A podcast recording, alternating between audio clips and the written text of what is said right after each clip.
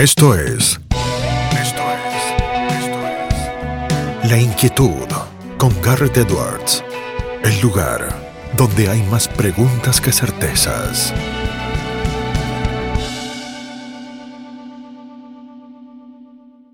Damos vuelta de página aquí en La Inquietud por CNN Radio Rosario. Nos damos un lujo ahora, un privilegio. Ya la hemos entrevistado en otras ocasiones, en otros ciclos, eh, y siempre nos quedamos eh, con sus reflexiones, eh, con sus ideas. ella es licenciada en comunicación, es máster en periodismo. La ven, la escuchan, la leen. Es periodista, es periodista en todo noticias. De lunes a viernes está en la conducción de TN Central y los sábados en la conducción de TN Internacional. Los domingos tiene su espacio en la radio, en Radio con Voz. Día de tregua se llama ese espacio que todos los domingos eh, comanda. Y decimos que ahora también la leen porque acaba de sacar su nuevo libro, su primer libro del que vamos a hablar, Llorarás, historias del éxodo venezolano. La tenemos a Carolina Amoroso del otro lado. Carolina, ¿cómo estás? Garrett Edwards te saluda.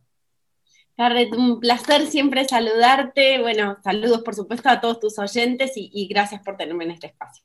Gracias por sumarte, Caro. Decíamos Llorarás, yo lo tengo aquí en mis manos, lo estuve leyendo, yo lo leí completo, debo decir que es de una lectura ágil, eh, veloz, eh, realmente me parece que fue en apenas una tarde, una tarde y media en la que eh, estuve devorando las páginas una detrás de la otra, un retrato de no ficción tan cercano a cada una de las historias de las personas que retratás, Carolina, en este libro, con un rato además final en primera persona, de ahí spoileo un poquito ¿no? de, lo que fue tu experiencia periodística en la frontera colombiana venezolana de la que seguramente nos contarás eh, un poco ahora. Historias desgarradoras y yo me quedo con una frase para que eh, retomemos y, arranquemos esto, que, vos usás varias veces a lo largo del texto, ya desde el comienzo, ¿no? Ese tiempo cuando éramos felices y no lo sabíamos.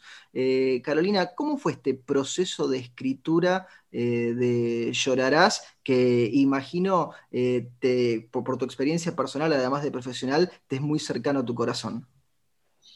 Bueno, a ver, como vos decís, es, perfecta la, descripción de, un camino personal y de un camino profesional.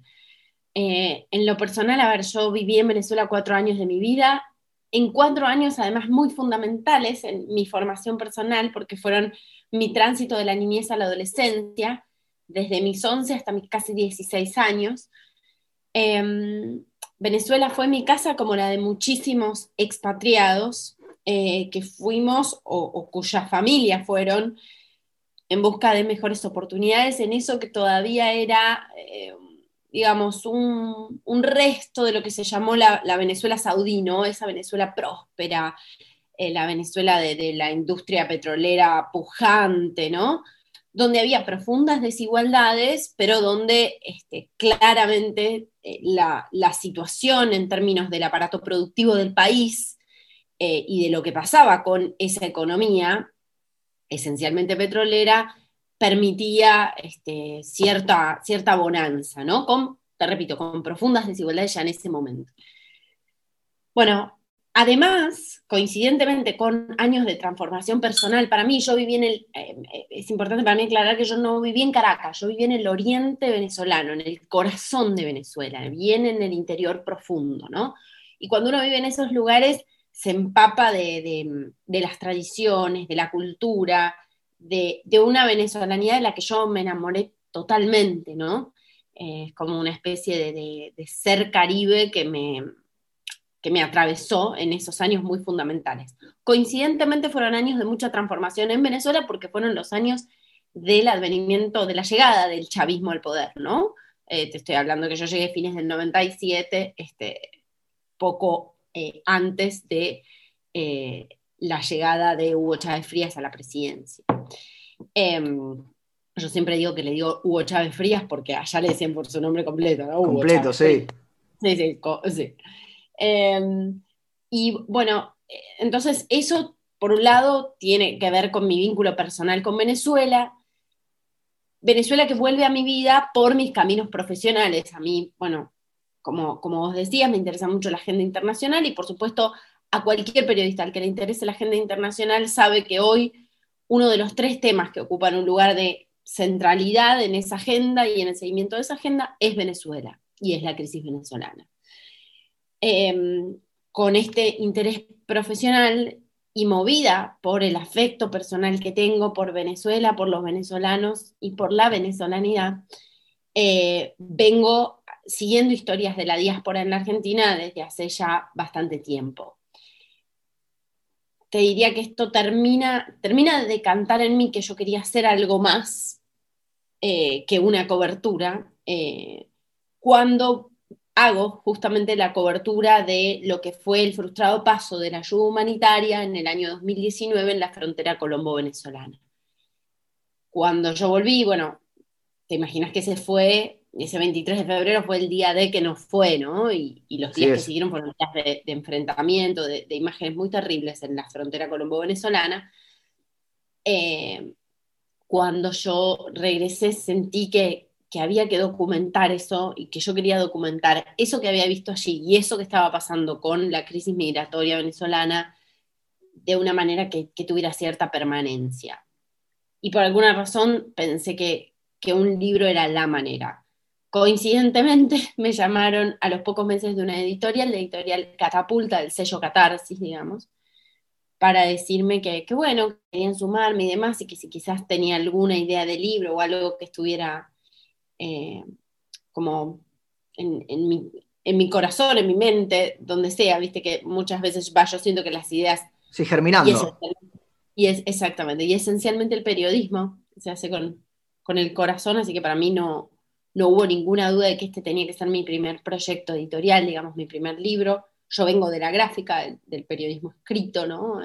Eh, con lo cual me quedaba muy cerca esta idea de escribir, documentar y darle permanencia a estas historias que siento que forman parte de la historia, valga la redundancia, de un pueblo que además tiene mucho para enseñarnos, mucho, desde las historias más simples, tiene mucho, mucho para enseñarnos. La conversación sobre Venezuela, lamentablemente en muchos casos, o convenientemente para algunos, se ha reducido a el intercambio casi panfletario y profundamente ideologizado y me parece que, o al menos yo encontré que la mejor forma, el mejor antídoto para, para tanto, para, muchas mentiras que se dicen sobre lo que sucede en Venezuela es escuchar las historias de su gente y escuchar el drama de su gente. Y ahí me parece que se, se termina toda, se termina todo panfleto, ¿no? Justamente, Carolina, haces un contraste apenas arrancás el libro, que retomás todas las estadísticas, eh, que los que han seguido el tema las conocen, las actualizás, pero después seguimos eh, a la Carolina narradora, que casi como si fuera un personaje más en esta historia de no ficción, va acompañando a cada una de las personas que relatan su vida, que nos cuentan por lo que han pasado, que nos cuentan cómo llegaron a Argentina, e incluso otros eh, lo, lo vas recopilando, que la Argentina se terminó convirtiendo en un lugar de paso, en, sus vidas, un capítulo más en, sus vidas. Eh, y lo, tocabas recién cuando decías de, esa Venezuela que en el debate político, en el debate público, se ha perdido la posibilidad de eh, entender realmente qué es lo que nos deja, qué es lo que podemos aprender, qué es lo que nos enseña, eh, qué es lo que Venezuela nos deja y lo que nos dejas vos, Carolina, en Llorarás, para que aprendamos y sumemos a este debate que se está dando.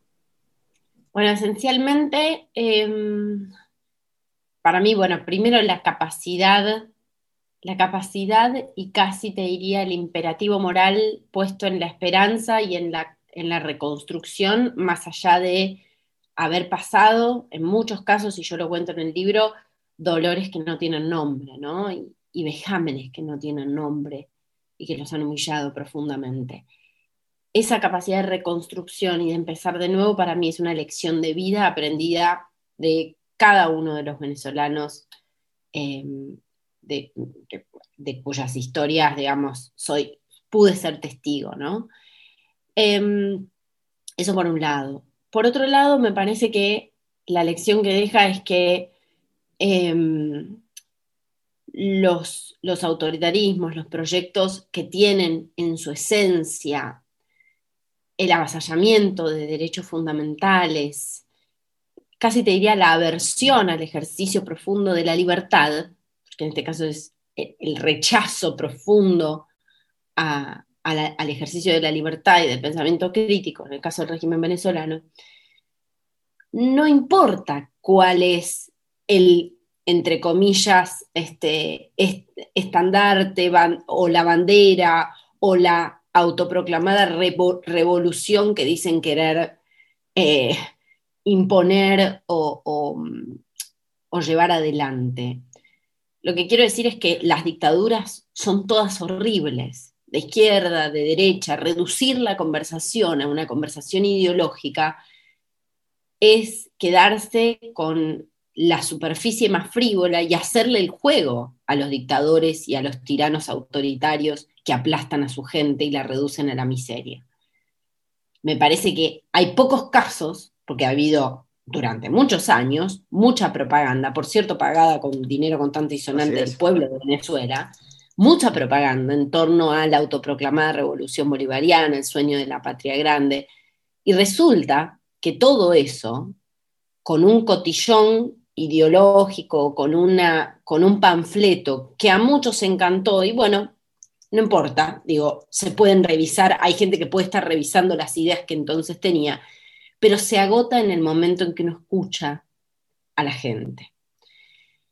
Gente que además tiene eh, ideas este, distintas entre sí. Digo, yo recuerdo uno de los chicos, un escudero de la resistencia, diciéndome, no, lo que nosotros rechazamos es lo que ellos, o lo que él llamaba, Daniel, el socialismo castrista, ¿no? Decía, porque nosotros sabemos que hay otro verdadero socialismo, ¿no? Hasta, digo, en, algunos casos este, hay cierta mirada de, admiración sobre eh, modelos socialdemócratas, no es que Digo, porque reducir la conversación a la, ideología también hace que nos perdamos de la enorme riqueza de ideas que hay en la diáspora venezolana y de concepciones de el país que quieren construir en la diáspora venezolana. Pero claro, lo que pasa es que lo que hay que asumir de entrada es que lo que hay en Venezuela es una organización que secuestró el Estado y que le avasalló los derechos fundamentales al pueblo venezolano y eso, bajo ningún concepto y bajo ningún paraguas ideológico, puede ser justificado o relativizado. No pauses, ni adelantes, o retrocedas. Quédate en La Inquietud con Garrett Edwards. Y eso último que decís, eh, Carolina, me parece que conecta eh, perfectamente con algo que eh, a todos nos preocupó esta semana y que tuvo que ver con la salida del Grupo de Lima de Argentina, una cuestión coyuntural que sin duda alguna me parece nos obliga y nos pone en posición otra vez a reflexionar sobre este tema. Lo hicieron para colmo un 24 de marzo, por si faltaba un detalle más. ¿Cómo tomaste vos esta, esta salida de Argentina, Carolina? Bueno, me parece la confirmación de algo que de hecho estaba sucediendo. Por supuesto que es la formalización ya de ese acuerdo profundo de la Argentina con todo lo que él, eh, o de la administración de Alberto Fernández, con todo lo que el Grupo de Lima venía impulsando. Em, eh, de hecho, si vos revisás los comunicados del Grupo de Lima, los más contundentes en contra del régimen de Maduro, la Argentina no suscribía en el último tiempo, ¿no? Con lo cual me parece que termina siendo, como te decía antes, la formalización de algo que de hecho era así. La Argentina no estaba participando del Grupo de Lima en sus definiciones más importantes. Ahora, como mensaje, lo sucedido ayer me parece, em, me parece que definitivamente tiene un componente de guiño y respaldo al régimen de Maduro que se suma abstenciones en la OEA a rechazar las elecciones fraudulentas de diciembre. Abstenciones de participar en el debate sobre la crisis migratoria venezolana, sobre la crisis migratoria, o sea, sobre la crisis humanitaria.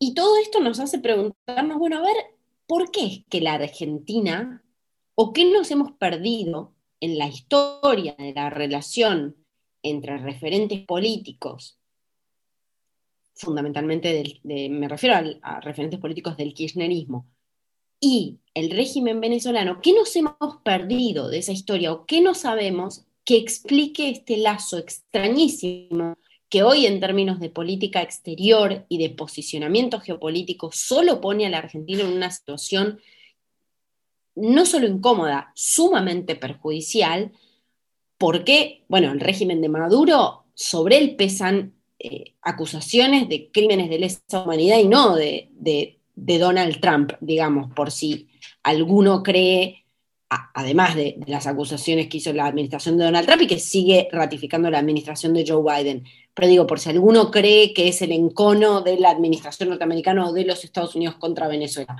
Pesan acusaciones de cuánta organización de derechos humanos haya.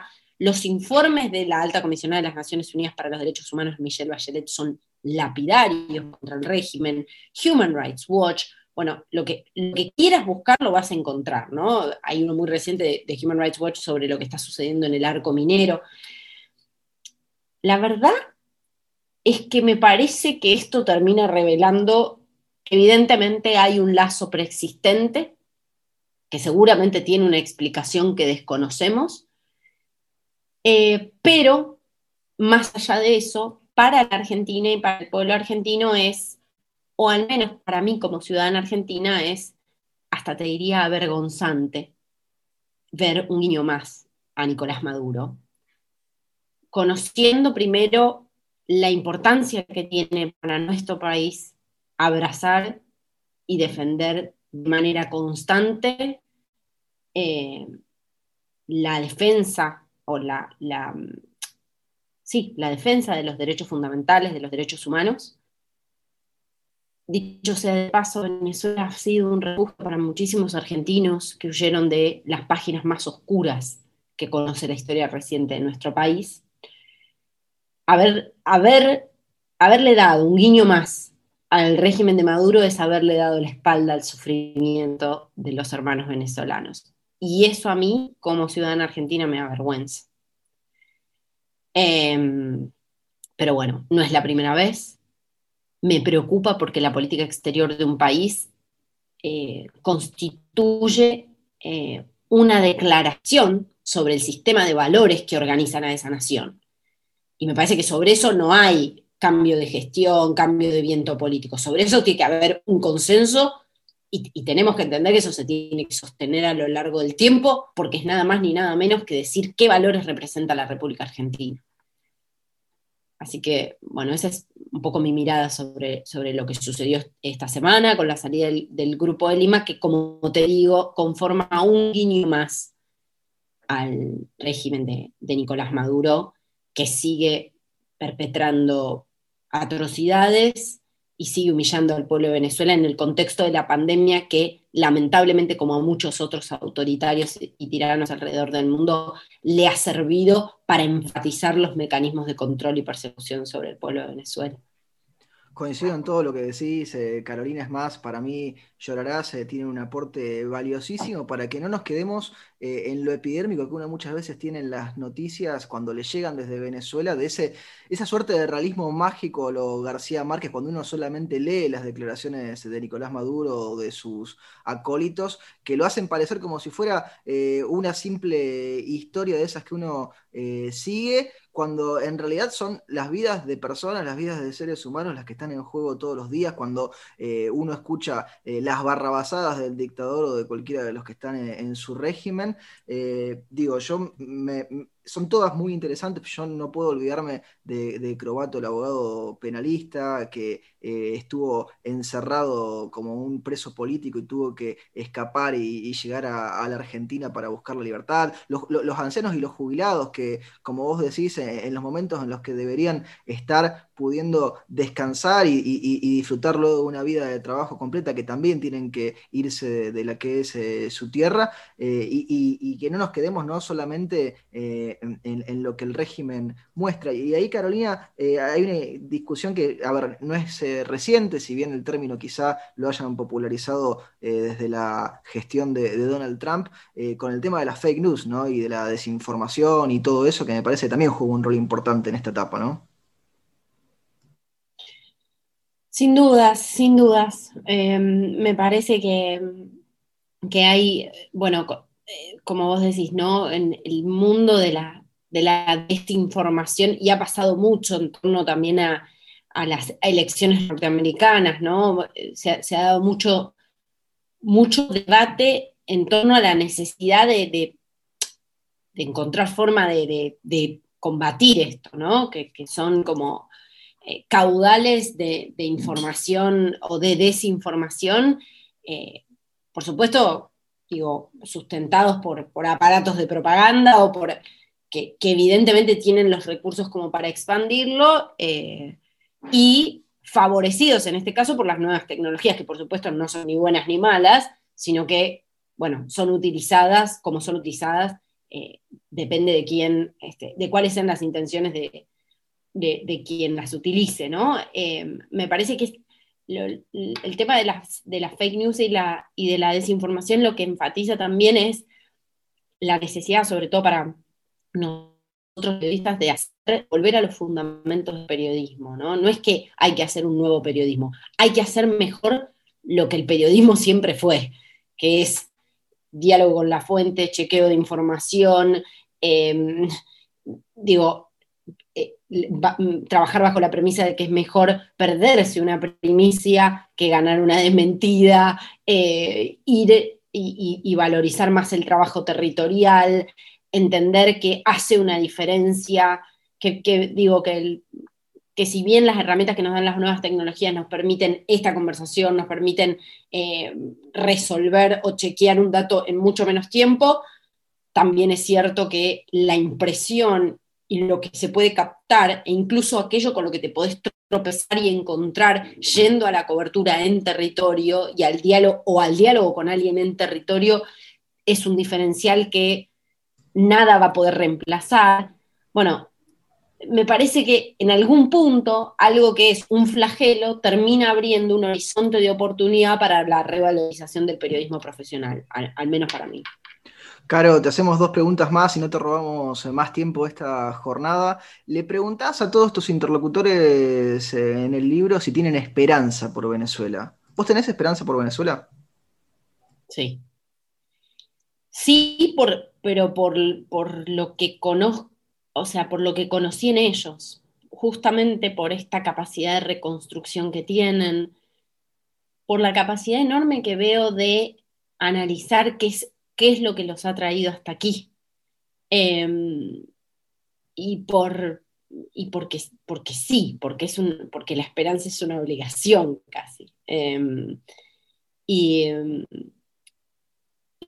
y porque amo Venezuela también yo, eh, porque a mí me, me formó en un, sentido muy, muy hondo, ¿no? Me, forjó ciertos aspectos de, mi carácter, me dio recuerdos preciosos, me contuvo como, como casa, como hogar, como... Em, me acuerdo de Jennifer Gaspari en el libro diciendo que, que, ella extraña el Caribe, pero no el Caribe fogoso, sino el Caribe calentito, el Caribe de casa. Bueno, esa sensación de que, de que te contuvo ese Caribe eh, es algo que no se te borra más.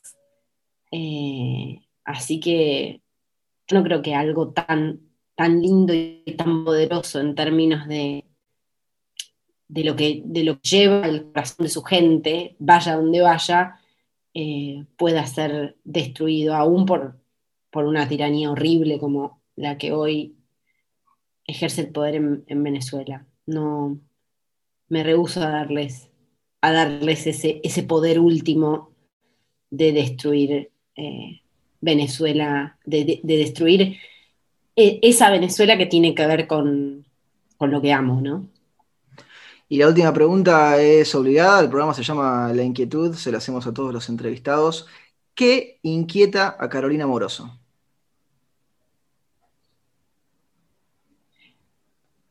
Mm. ¿Qué me inquieta? Eh, qué buena pregunta. A ver, em, y hoy te diría que cualquier forma de avance sobre la libertad, cualquier forma de avance sobre la libertad, sea en mi país o en, otro rincón, me inquieta, me, me subleva ya sea la libertad de pensamiento, la libertad de, moverte, de elegir, de, llevar adelante eh, la vida que elijas. Eh, cualquier avance sobre la libertad me inquieta. Quizás por eso siento muy propia la causa Venezuela, ¿no? Em, porque es un caso extremo de avance sobre prácticamente todas las libertades.